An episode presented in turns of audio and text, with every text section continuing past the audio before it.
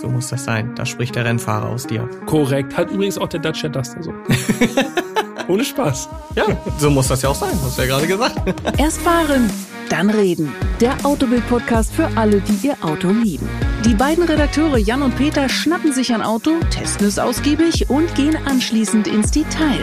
Was hat ihnen beim Fahren besonders gut gefallen und was hat sie genervt? Das alles hört ihr in Erst fahren, dann reden und damit Hallo von meiner Seite. Ich bin's Jan, wie jede Woche und auch mir gegenüber sitzt Peter, wie jede Woche. Hallo. Und äh, heute wird es äh, Sportlich. und laut. Und ich würde sagen, ohne Umschweife gönnen wir uns jetzt erstmal den Sound. Und gönnen ist da das richtige Wort. Ja. Sound up, bitte. Sound.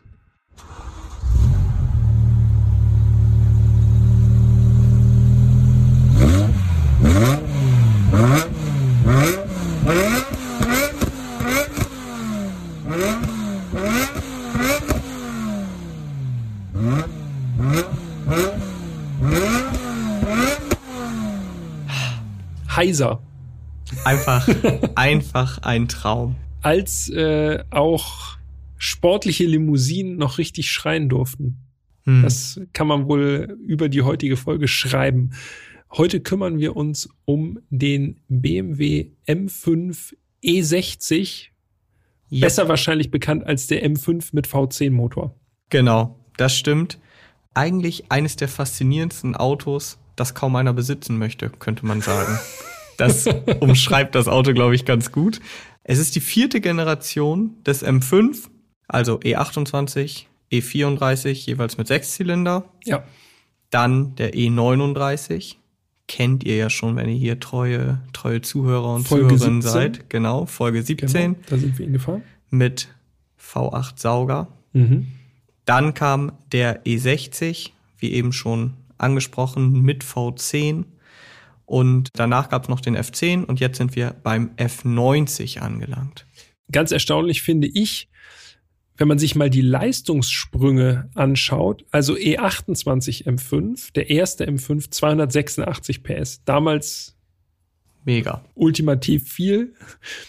E E34 315 PS oder in der letzten Ausbaustufe 340 PS, dann der E E39 M5 400 PS und der E E60 M5 bis zu 507 PS. Also das war wirklich damals, als er rauskam, dazu kommen wir gleich noch, wann er rauskam, aber wirklich eine absolute Ansage. Ne?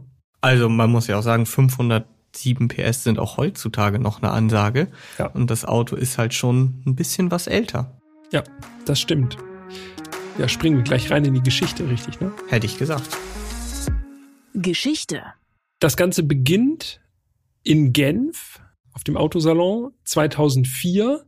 Und zwar beginnt das Ganze als BMW Concept M5. Also damals wie auch heute bei BMW werden Fahrzeuge mit einer seriennahen Studie quasi vorgestellt. Es hat dann aber nicht so lange gedauert, bis die Serienversion folgte. Die stand dann nämlich in Paris auf der Automesse 2004. Und das war die Weltpremiere dann der Serienversion des neuen M5 damals.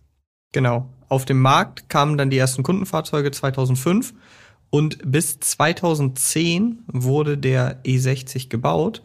Allerdings muss man sagen, gab es auch noch eine Besonderheit, denn ab 2007 gab es zusätzlich zur Limousine, dem E60, auch noch eine Touring-Version des Mhm. M5.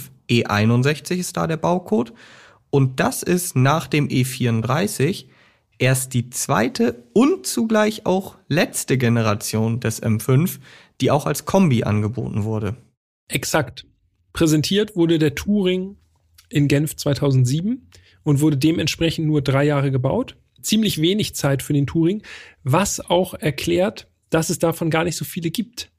Korrekt. Nämlich, ja, je nach Quelle, äh, also ich habe 1025 Exemplare gefunden vom M5 Touring, Ich habe bis zu 1082, aber das ist jetzt keine große Schwankung. knapp über 1000 Genau. Exemplare. Diese 1082 ist inklusive Vorserienfahrzeuge angeblich. Man kann auf jeden Fall sagen, um die 1000 und damit wirklich sehr, sehr selten. Denn im Vergleich dazu wurden natürlich in einem längeren Zeitraum wie viele Limousinen gebaut? Also ich habe 19.523, also knapp 20.000. Ja. Und das natürlich schon, ja, also der beliebtere M5. Wenn du dich entscheiden müsstest, Limousine oder Touring? Aber wenn ich wirklich die Wahl hätte, Touring. Ja, ich auch. Ich finde es ja ganz interessant. Es ist komplett konträr zu dem, was Audi ja macht. Ja. RS6 Mhm. gab's den ersten RS6 gab's als Limousine und als Avant, aber es hat sich stetig der Avant bei Audi besser verkauft. So gut, dass quasi jetzt von der aktuellen Generation, also dem C8, den sind wir ja auch schon gefahren in äh, Folge 21, gibt es eben nur noch den Kombi, vom C7 übrigens auch. Ja. Ähm, und bei BMW ist es genau umgekehrt. ja, komisch. F10 und F90 gab's auch nur noch als Limo. Was vielleicht aber auch in den USA liegt, äh, da sind Limousinen ja ohnehin stärker im Verkauf. Und da wurde der M5 natürlich auch angeboten.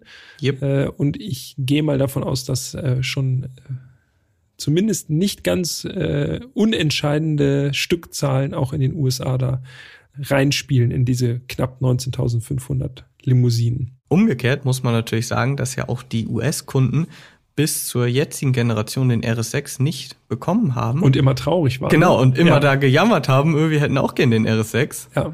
Also, eigentlich finden die diese Superwagons, wie sie sie nennen, doch schon ganz geil. Aber gut, bei BMW ist es eben umgekehrt. Wichtig ist noch zu sagen, es gab ab Frühjahr 2007 ein Facelift für den M5.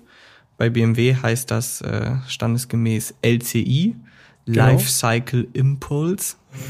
Und ja, da gab es ein paar kleinere Überarbeitungen. Im Innenraum beispielsweise ein moderneres iDrive, also vom CCC dann auf CIC mit anderem Controller und Schnellwahltasten. LED-Rückleuchten waren neu und auch die Scheinwerfer wurden überarbeitet. Ja, und natürlich auch unterm Blech einige Sachen äh, wurden verändert. Ähm, ja, also das Facelift ist jetzt nicht ganz so krass wie heutzutage Facelifts teilweise ausfallen. Man muss schon genau hingucken, um es zu erkennen. Allerdings, ja, das stimmt. Okay, das zur Geschichte. Vielleicht, wo wir gerade die USA am Wickel hatten, ein kurzer Teaser. In den USA gab es eine ganz besondere Version des Mhm. E60 M5, die es in Europa nicht gab. Zu den technischen Daten kommen wir ja noch, keine Sorge, aber es sei kurz mal gesagt, in den USA gab es diesen M5 auch noch als Handschalter. Korrekt. Ein ganz begehrtes Exemplar. Mhm. Äh, und ich glaube, wenn ich mich nicht täusche, werden auch einige US M5 oder auch M6 äh, nach Europa importiert mittlerweile, weil eben diese Handschaltung ganz besonders ist und natürlich bei Handschalter-Fans umso beliebter, weil das eben was ist, äh, was es hier nie gab und äh, dadurch natürlich der Exotenstatus auf jeden Fall noch mehr gesichert ist. Absolut, ja. Da äh, kann ich tatsächlich aus Erfahrung sprechen. Diese Autos sind hier tatsächlich sehr beliebt in, in Europa oder auch in Deutschland. Gibt es allerdings relativ selten. Es gibt auch Fahrzeuge, die umgebaut werden von SMG auf Handschalter. Aber ich würde sagen, zu den, zu den spezifischen technischen Finessen und technischen Daten kommen wir dann später. Lass uns doch erst nochmal aufs Design eingehen. Oh ja, immer doch. Design. Optik. Also Fünfer, Sechser und auch Siebener aus dieser Zeit wurden von Chris Bangle designt. Ja, und das ist ein Kapitel, da äh, scheiden sich die Geister dran. Ja, genau. Also der Siebener E65, der Baucode, das war der erste Bangle, äh, Mhm. der auf den Markt kam. Mit diesem Rucksack hinten. Genau, Ja, hinten der Kofferraumdeckel so extrem aufgesetzt. Ja. Damals ging da wirklich ein Aufschrei durch die BMW-Fangemeinde. Man muss sagen, natürlich auch der Nachfolger des E38 für viele einer der schönsten, wenn nicht sogar der schönste Siebener überhaupt. Und dann kommt da dieser doch sehr, ich sag mal, massig äh, oder massiv aussehende Siebener. Ja, das war tatsächlich gewöhnungsbedürftig. Beim Siebener bin ich auch immer noch ziemlich zwiegespalten so. Weiß ich nicht, ob der mir so gut gefällt. Aber, ähm, und ich weiß, dass das auch nicht jedermann so sieht, ich finde 5er E60 und auch den 6er E63 oder E64, wenn es das Cabrio ist, äh, tatsächlich gelungen. Also vielen gefällt das Design nicht. Ich mag es. Soll ich jetzt was sagen? Am besten. Also, ähm, Also ich finde, von dieser Bengel-Auswahl, die du gerade genannt hast, ist der Fünfer auf jeden Fall noch der, der mir am meisten zusagt. Aber sorry, also äh, wenn man sich anguckt, wie der Vorgänger aussah, der E39, dann tendiere ich doch ganz stark zum E39. Das ist so richtig so ein BMW, wie man sich den vorstellt, so ein bisschen Stereotyp vielleicht auch, so in der Abfolge der Baureihen. Also der Sprung äh, zum E60 war schon wirklich groß optisch. Ja, da gehe ich 100% mit. Also genau wie du sagst, der E39 war halt so richtig so ein typischer BMW und der E60, da war halt alles neu. Aber wenn man die jetzt mhm. nebeneinander stellt, dann sieht der E60 halt auch echt, finde ich persönlich, eine ganze Ecke moderner aus. Also der E39, dem sieht man das Alter einfach richtig an. Ja. So, und ich finde der E60 M5 oder auch der E60 allgemein, der sieht halt nicht aus wie ein 20, fast 20 Jahre altes Auto. So im Nachhinein muss ich, muss ich dir auf jeden Fall auch recht geben. Das Design hat sich relativ gut frisch gehalten. Also E39 sieht im Grunde, also jetzt kriegen wir die Zuschriften rein hier, hallo. Ähm, ein E39 sieht im Grunde aus wie eine Evolutionsstufe vom E34. Ne? Also da genau. ist äh, nur sehr vorsichtig vorgegangen worden. Und ich finde, der E60 gewinnt halt wirklich durch das M-Paket oder eben als M5. Ja, absolut. Find, ohne M-Paket. Ohne M-Paket wird's schon ein bisschen ja, schwieriger. Gehe ich komplett mit. Also ohne M-Paket sieht der hm, ja sehr gewöhnungsbedürftig aus, halt auch so zahm und irgendwie so hochbeinig. Mit M-Paket hingegen schon echt ganz gut. Als M5 natürlich am besten. Aber was mir auch ganz gut gefällt, ist, dass der Wagen, also der M5, nicht so extrem brutal aussieht. Also jetzt, wenn man zum Beispiel sich mal die Front anschaut, stellt man den M5 neben einen 5er E60 mit M-Paket, sind das nur Nuancen, die ihn unterscheiden. Also ja. beispielsweise fehlende Nebelscheinwerfer beim M5, die Spiegel natürlich, M-Spiegel ganz klar. Ja, aber ansonsten so zu außen. Genau so oval sind M5, die so. Ja. Aber ansonsten ist das Ding jetzt nicht so, guck mich an, und irgendwie mit M5-Logo schon im Grill oder so, wie heutzutage, mhm. sondern der ist noch fast, ja, wenn man jetzt sagt, zahm ist halt falsch, er wirkt schon bullig, aber die Unterschiede sind relativ unauffällig. Und so geht's eigentlich, finde ich, auch im Profil weiter. Man hat natürlich diese wunderschönen, wie ich finde, Entlüftungskiem, Kiem, Kiem mit äh, Chromstreben und M5-Logo.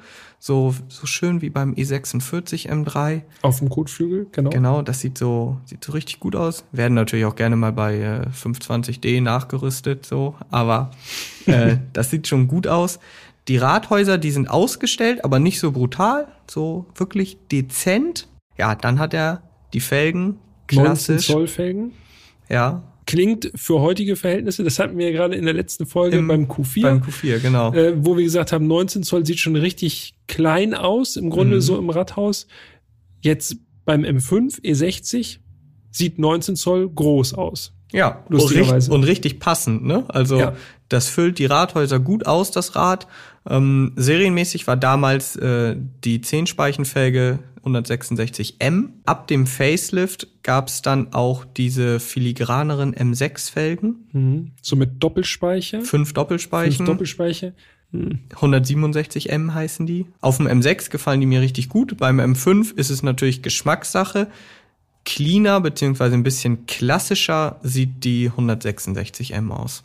Mhm. Peter nickt hier und find Peter auch, hat vor allen Dingen auch, äh, was Interessantes gerade in der Hand. Möchtest du sagen, was du da hast? Ja, kann ich gerne machen. Also wir werden gleich, äh, da werden wir bestimmt noch äh, Gebrauch von machen, weil ich weiß ja schon, dass, dass es gleich um Farben gehen wird. Der Klassiker. Ich habe hier tatsächlich einen zeitgenössischen Prospekt, den ich damals noch, äh, vielen Dank an BMW, damals bei BMW bestellt habe. Also damals konnte man noch sich Prospekte zuschicken lassen. Das finde ich übrigens richtig krass. Der, Wir haben da vorher drüber gesprochen. Ich wusste das zum Beispiel gar nicht. Und ich habe mir in weiser Voraussicht, das muss irgendwann so 2007 oder 2008 gewesen sein, da wusste ich ja quasi schon, dass wir uns jetzt darüber unterhalten, habe ich mir den Prospekt zuschicken lassen. Es muss 2007 oder 2008 gewesen sein, also ab 2007, denn der Prospekt weist auch schon hier den neuen BMW M5 Touring aus. Hatten wir hier gerade 2007 präsentiert worden. Also das hier wird schon das Facelift-Modell sein.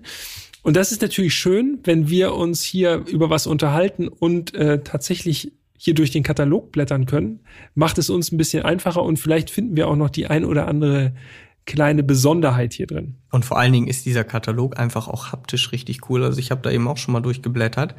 Das macht richtig Spaß. Schade, dass es heutzutage sowas nur noch sehr, sehr selten gibt. Und ja, nur noch als PDF in den ja, meisten genau, Fällen. Das in den meisten Fällen. Mhm. Ja. Und Peter hat auch noch so eine Beilage dabei. Ich spoiler das hier jetzt schon mal. Ja, genau, die exklusivste Art BMW zu fahren. Und zwar ist das äh, der Min also die Ergänzung des Katalogs, das ist äh, die Broschüre BMW Individual für M5 Limousine und M5 Touring. Und hier sind natürlich BMW Individual Außenfarben und Polsterfarben aufgeführt. Also hiermit kann sich Jan auf jeden Fall stundenlang beschäftigen. ja, das ist wirklich ein richtig, richtig cooles Teil. Also gefällt mir mega gut. Kommen wir gleich nochmal detailliert zu. Ich würde sagen, wir haben jetzt das Front, das Front, die Front und äh, die Seite abgefrühstückt. Jetzt kommen mhm. wir mal zum Heck.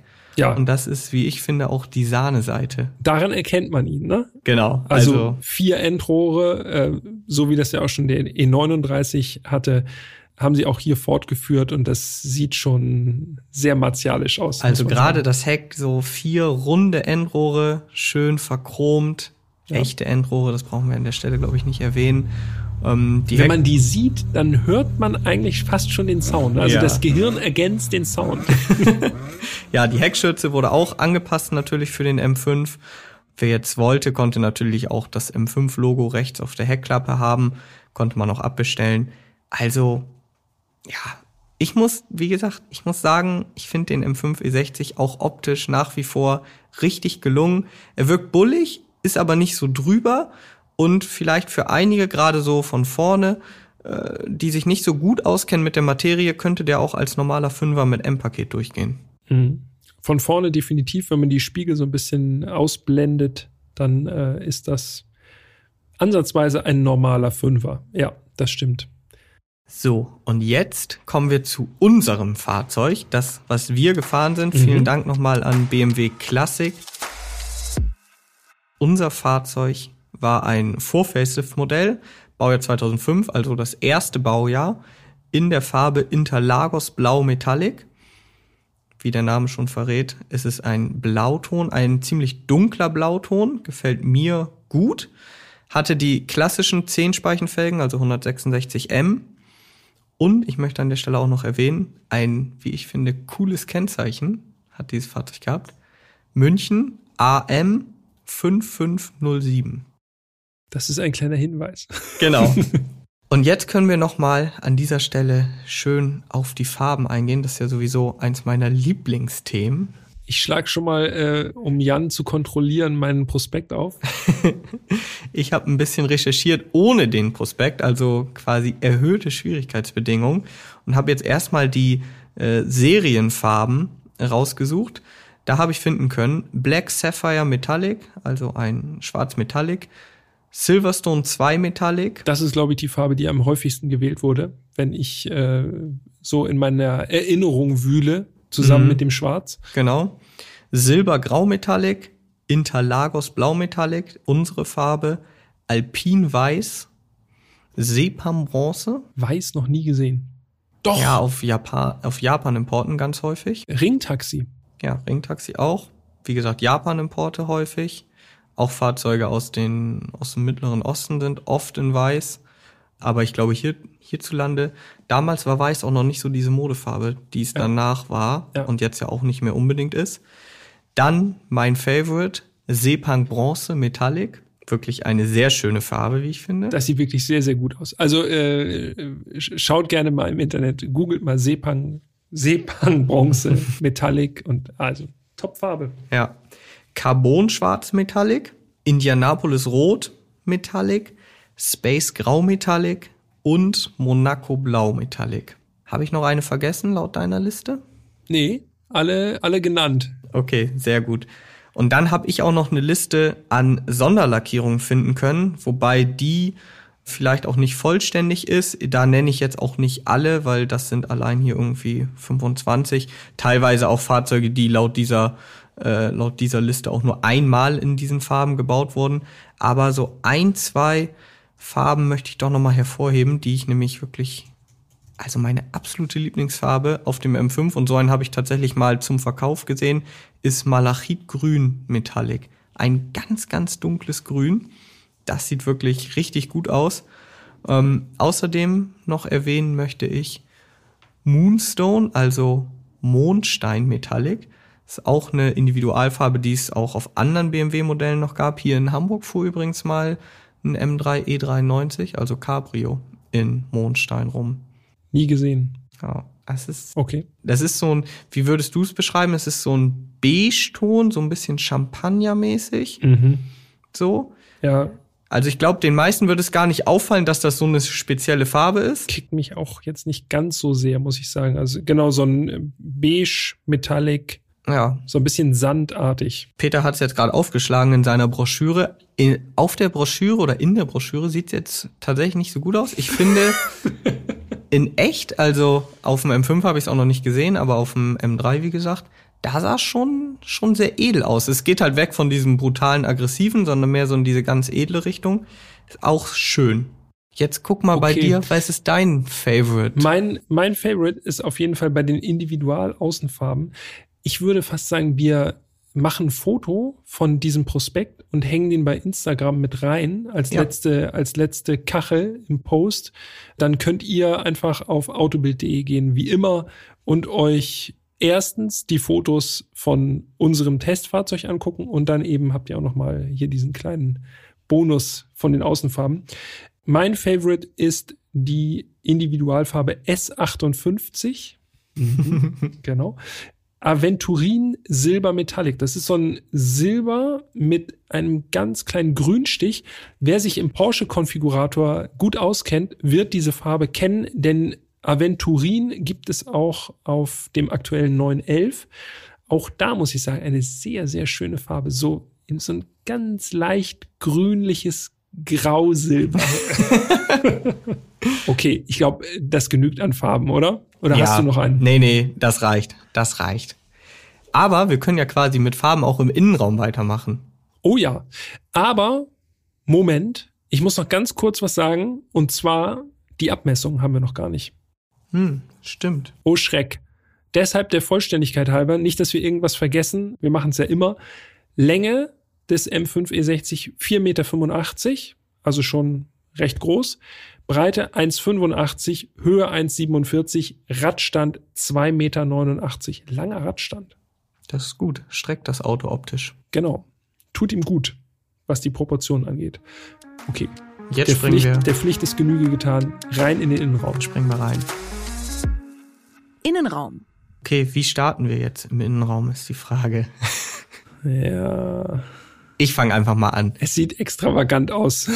Also unser Innenraum ist äh, schwarz gewesen, also schlicht eigentlich von der Optik her. Allerdings muss ich sagen, dass der E60 Innenraum beziehungsweise die Innenräume zu dieser Zeit von BMW qualitativ nicht so ganz State of the Art waren. Also, Direkt mal den rosa Elefanten. Ja, angesprochen, Was sollen wir darüber der jetzt irgendwie steht. groß drum reden? Ja. Das ist wirklich so das Erste, was mir auch auffällt. Speziell, und das ist ja nun mal ganz krass, wir sind jetzt am, am gleichen Tag beide gefahren, wenn man aus dem M5 E39 umsteigt Ja. in den E60, dann denkt man plötzlich, oh, also scheinbar haben sie sehr viel Geld in die, in die Technik und die ganzen Raffinessen investiert. Und dann fehlte so ein bisschen hinten raus das Geld scheinbar für den Innenraum. Den Eindruck könnte man bekommen. Auch das Leder und so von den Mhm. Sitzen. Alles. Also, was wir beim E39 M5 so lobend hervorgehoben haben, dass das wirklich irgendwie sich alles so gut noch anfühlt, obwohl der nun auch schon ein paar Jahre mehr auf dem Buckel hat. Ja, Ja, all das tritt umso deutlicher hervor, wenn man danach in den E60 einsteigt und denkt, huch, ist jetzt alles. Ja, das fühlt sich halt alles nicht ganz so an, als wäre es für die Ewigkeit gebaut, auch so jeden Schalter und so an. Das ist jetzt nicht klapprig, nicht, dass ihr uns da falsch versteht, aber es ist eben extrem auffällig im Vergleich zum E39. Das fühlt sich alles deutlich besser an. Auch das Cockpit an sich, die Gestaltung des Cockpits muss ich einfach erwähnen, nicht so zeitlos äh, wie in anderen BMW der 5er Baureihe. Auch danach ist es wieder zeitloser geworden, finde ich. Also der, e, der E60 steht so ein bisschen für sich alleine da. Beispielsweise die Fensterheber, also rechts in der Tür, Fensterheber, Außenspiegeleinstellung und so. Das ist so ein ganz eigenartiger Balken, der da so reinragt äh, von, von der Tür ins Armaturenbrett. Das sieht anders aus als in anderen 5er BMWs. Ja, das stimmt schon. Also, ja, da kann man halt nicht drum rumreden. Das ist einfach nicht so gelungen wie bei, wie beim Vorgänger oder auch beim Nachfolger. Unser Fahrzeug hatte schwarze Ledersitze, elektrisch einstellbar, allerdings nicht die Aktivsitze. Mhm. Diese Aktivsitze, einige von euch werden es sicherlich kennen, ähm, das war damals ein Extra, die konnte man ordern und da haben sich so die Seitenpolster quasi aufgeblasen, wenn man in eine Kurve gefahren ist. So. Haben einen gestützt, ne? Zur Unterstützung, genau, mhm. des Körpers. Und ich bin tatsächlich vorab mal einen anderen M5 E60 gefahren, der diese Sitze hatte. Und ich weiß jetzt natürlich nicht, ob die einfach schon ein bisschen ausgenudelt waren oder so.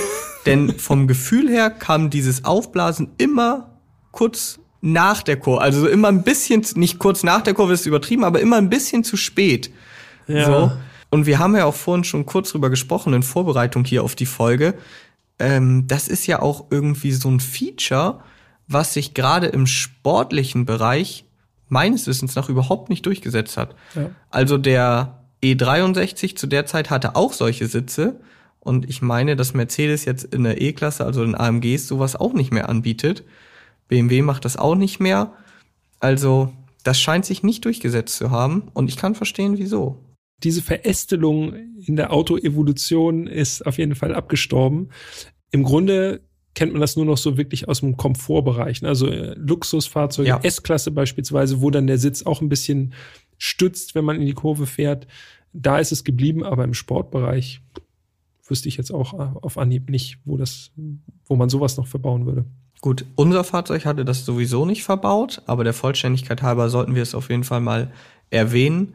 Schwarze Lederausstattung, schwarzer Dachhimmel, Schiebedach hatte unser Fahrzeug noch. Mhm. Ähm, das ist vielleicht noch eine Erwähnung wert.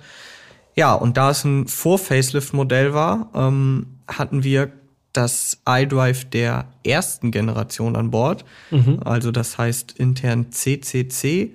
Und eingeführt wurde das iDrive ja damals im 7er E65. Das ja, war ja schon ein Riesenaufschrei. Eine Revolution, ja. muss man sagen. Ein Drehdrücksteller, mit dem man das Infotainment bedienen kann. Das genau, ja sonst nichts. Also es gab nur noch eine Menütaste, aber wirklich sonst alles über den Drehdrücksteller wirklich sehr verschachtelte Menüs auch. Die Menüführung teilweise echt ein bisschen kompliziert. Also so diese erste Generation war nicht so leicht, erst recht nicht für oder weil es damals halt für komplett ungeübt. genau, weil es damals halt komplett neu war. Ja. Allerdings muss man auch sagen, dass ab dem Facelift-Modell, also ab LCI, gab es dann auch das modernere iDrive, CIC. Und das, wie ich finde, ist wirklich deutlich besser zu bedienen. Es hat einen kleineren Drehdrücksteller, aber drumherum Schnellwahltasten, beispielsweise Navi, Media etc. Da kann man also ganz schnell zu den wichtigen Punkten springen und trotzdem noch mit dem Controller durchnavigieren. Ist eigentlich gut. Und tatsächlich ist das auch von der Auflösung her, von dem Display, auch von der Gestaltung echt nicht so antiquiert wie jetzt das erste. Und wenn man sich da das aktuelle Kartenmaterial drauf spielt, ist das tatsächlich auch heutzutage noch gar nicht so, dass man sagt, boah, das kann man wirklich nicht mehr benutzen, was ja bei vielen Navis so von vor 2010 eigentlich der Fall ist. Also, wenn man in ältere Autos einsteigt, ist es ganz oft so, dass ich denke, ja, das Navi-Poster kann ich machen. Ich ja. nehme mir Handy und navigiere so. Dann muss man auch nochmal an dieser Stelle erwähnen, dass sich wirklich die ganzen Knöpfe, Schalter im E60 jetzt nicht so hochwertig anfühlen, ne? Ja, die Materialien sind auch nicht so äh, richtig so, dass es einem sehr viel Freude bereitet. Aber okay, damit müssen wir einfach leben. So ist der E60. Ansonsten ist das Cockpit, auch wenn die Cockpit-Gestaltung so ein bisschen Bengel eigenwillig ist, also da ist so ein Schwung über dem mittleren Monitor, der so ein bisschen unmotiviert da so entsteht und so, aber grundsätzlich von der Bedienung ist das alles ohne Tadel. Ja, das stimmt. Von der Bedienung her kann man sich eigentlich nicht beschweren. Du, du blätterst hier noch so in, dem, in der Broschüre. Willst du noch was Wichtiges da sagen? Im Prinzip nicht unbedingt, aber äh, alles äh, per Drehregler, Klimabedienung ist eigentlich so, dass man sich keine großen Fragen stellt. Lautstärkeregelung hat einen Drehregler. Also das grundsätzliche, alles was die Bedieneinheiten angeht, ist im Grunde typisch BMW. Nur die Optik finde ich, da haben sie dann doch versucht, irgendwie was anders mal zu machen mit so Bögen und so Schwüngen. Ja, positiv hervorheben kann man auf jeden Fall die Instrumentierung. Mhm. Also du kannst sie positiv hervorheben. Aber bevor wir dazu kommen, lass uns noch mal ganz kurz einmal nach hinten springen. Es ist ein Fünfer. Also Ja. ich mit 1,83 sitzt da gut. Du mit 1,95. Ich habe nicht hinten drin gesessen. Hast dich nicht hinten reingesetzt? Nee, Oh. ohne Spaß. Ich habe nur vorne gesessen. Ja, okay. Aber ich gehe davon aus, Schlecht. da ich, da ich ganz gut saß, also würde es bei dir wohl auch passen. Ja, gut, dann das Damit muss- hättest du nicht gerechnet. Nee, ne? ich Wir dachte, sind du nur hast- gefahren. Fahren, fahren, fahren. Bei den Bildern habe ich mich auf jeden Fall auch mal hinten reingesetzt. Aber gut, dann springen wir also wieder nach vorne. Ich sitze hinten gut. Peter wissen wir nicht, werden wir nie herausfinden. Beim nächsten Mal. Zurück zum Tacho. Ja, ich finde, diese Tacho-Einheit ist eine der schönsten, die BMW je designt hat. Das liegt einfach daran, dass es, also beides analog und es ist wirklich super clean und reduziert designt. Also wir haben links den Tacho, rechts den Drehzahlmesser, wie gesagt, beides analog, weiße Schrift auf schwarzem Grund, super klar und gut abzulesen. Also da muss ich auch sagen, ich weiß, du stimmst mir da nicht zu, aber besser abzulesen auch als im M5 E39. Ja, also Ablesbarkeit wirklich hervorragend. Also wer das nicht versteht auf, auf den ersten Blick, kann Ja. ich schon, also da ist nicht mehr zu helfen. Tacho bis 330 Mhm. und Drehzahlmesser, der hat noch so ein kleines M-Logo, finde ich auch schön, bis 9000. Ja. Und äh, das ist natürlich auch sowieso schon mal immer ein schöner Anblick. Ganz so hoch dreht er allerdings nicht. Ne? Ganz so also hoch nicht. Roter Bereich irgendwo bei 8,3, 8,4 irgendwo so um Genau. den Dreh. Ja. Und beim Drehzahlmesser gibt es auch tatsächlich noch eine Besonderheit. Denn wenn man das Auto startet und der Wagen ist kalt, gibt es einen roten Bereich, der früher anfängt und der verschiebt sich dann mit zunehmender Wärme des Motors. Und zwar nicht wie beim E E39 M5 mit so Leuchtdioden, die dann nach und nach Genau. ausgehen, sondern das Ganze ist ein bisschen edler gelöst. Ja, ist quasi wie der äußere Ring des Drehzahlmessers und ich kann es am besten erklären wie bei so einer Art Thermometer. Also dieser äußere Ring ist dann halt orange und rot und der fährt dann so nach unten weg, je wärmer der Motor wird, bis er dann eben ganz letztendlich bei ungefähr ja 8200, 8300 Touren äh, angekommen ist und dann weiß man spätestens, okay, jetzt ist der Motor warm, wobei man dann noch eine zweite Möglichkeit hat, denn unten ist noch eine analoge Anzeige zur Temperatur des Motoröls. Ja. Solange da nicht 90 Grad anliegen, bitte, bitte ganz, ganz behutsam nur fahren, denn dieser Motor ist äh, sehr empfindlich. Fragil. Ja, genau. Der ist sehr empfindlich. Also alle Motoren mögen es natürlich nicht, irgendwie kalt getreten zu werden. Aber gerade bei diesem Motor kann das wirklich äh, ganz, ganz besonders bitter sein. Also gucken, dass das auch auf 90 Grad ist, das Öl, und dann erst. Das haben wir natürlich gemacht. Keine Sorge. Absolut, auf jeden Fall.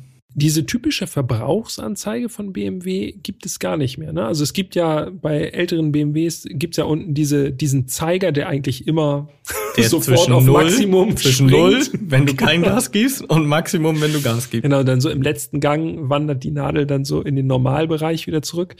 Sowas hat der M5 E60 gar nicht. Nee, der, da wird die aber auch permanent auf Max, auch, wenn du warum. ihn anlässt. Ja, genau. Allerdings hat er unten im Tacho eben die äh, Tankanzeige Genau. analog. Also wirklich sehr, sehr reduziert.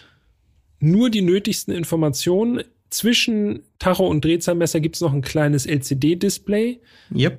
Äh, da gibt es so ein paar Informationen, in welchem Fahrmodus man ist. Ich glaube, die Ganganzeige ist auch mit drin. Genau. Also Kilometerstand. Fahren reduziert das Ganze wirklich. Kilometerstand wird in diesem kleinen Digitaldisplay auch angezeigt. Unser Fahrzeug auch nochmal ganz interessant. Also wie gesagt, 2005er hatte zu dem Zeitpunkt, als wir ihn gefahren sind, 60.644 Kilometer.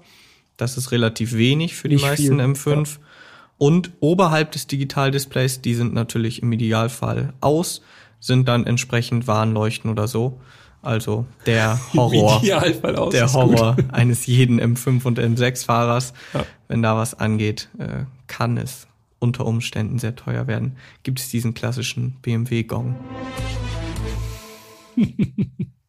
ja, neben dem Tacho sollten wir uns auch noch mal einmal dem Gangwahlhebel widmen. Denn Mhm. auf der Mittelkonsole gibt es eben den Gangwahlhebel des SMG3-Getriebes.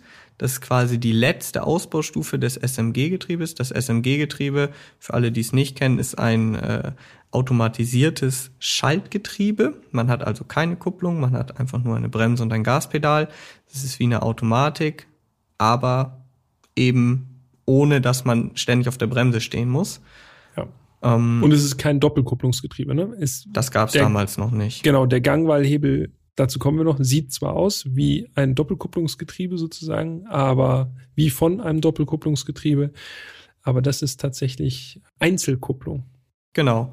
Und dieser SMG-Schaltknauf oder Gangwahlhebel, das ist so ein kleiner Knubbel, sage ich jetzt mal.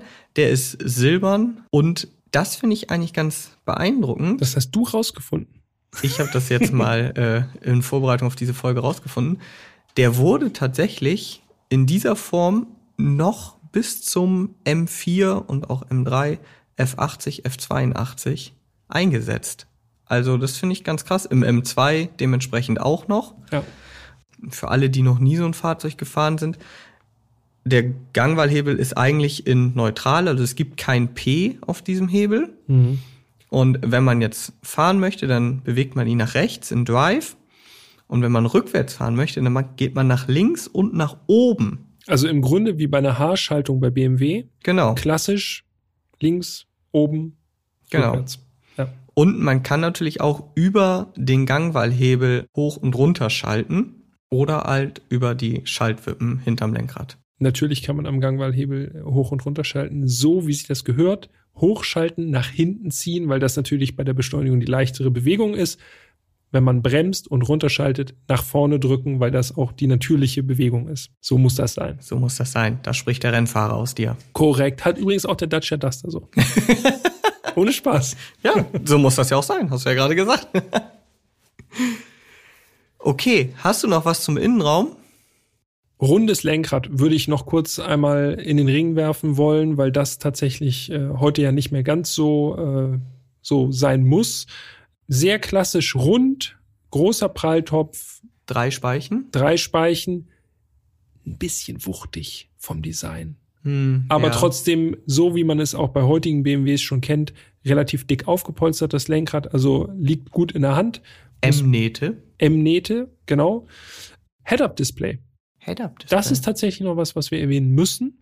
Stimmt. Schreibt uns gerne an podcast.autobild.de, aber wir würden vermuten, dass der M5 E60 der erste BMW mit einem solchen Head-Up-Display war, also das direkt in die Scheibe reinprojiziert wurde, in die Windschutzscheibe. Ja. Aber wenn ihr es besser wisst, wie gesagt, kurze Nachricht. Kurze Freuen wir Nachricht. uns drüber. Auf jeden Fall. Ihr könnt gerne mitmachen. Und an dieser Stelle würde ich sagen, machen wir einen Cut und äh, freuen uns auf den zweiten Teil, denn da sprechen wir darüber, was den M5 eigentlich wirklich besonders und einmalig macht, also den Motor. Und wir sprechen auch noch darüber, wieso der M5 und auch der M6 teilweise so einen schlechten Ruf genießen, das muss man ja leider so sagen, und ob das zu Recht oder zu Unrecht ist. Richtig. Und wir sprechen darüber, ob das der beste M5 aller Zeiten ist oder vielleicht nicht. Also einiges, auf das ihr euch im zweiten Teil freuen könnt. Und äh, damit würde ich sagen, bis nächste Woche. Vielen Dank fürs Zuhören. Macht's gut. Bis nächste Woche.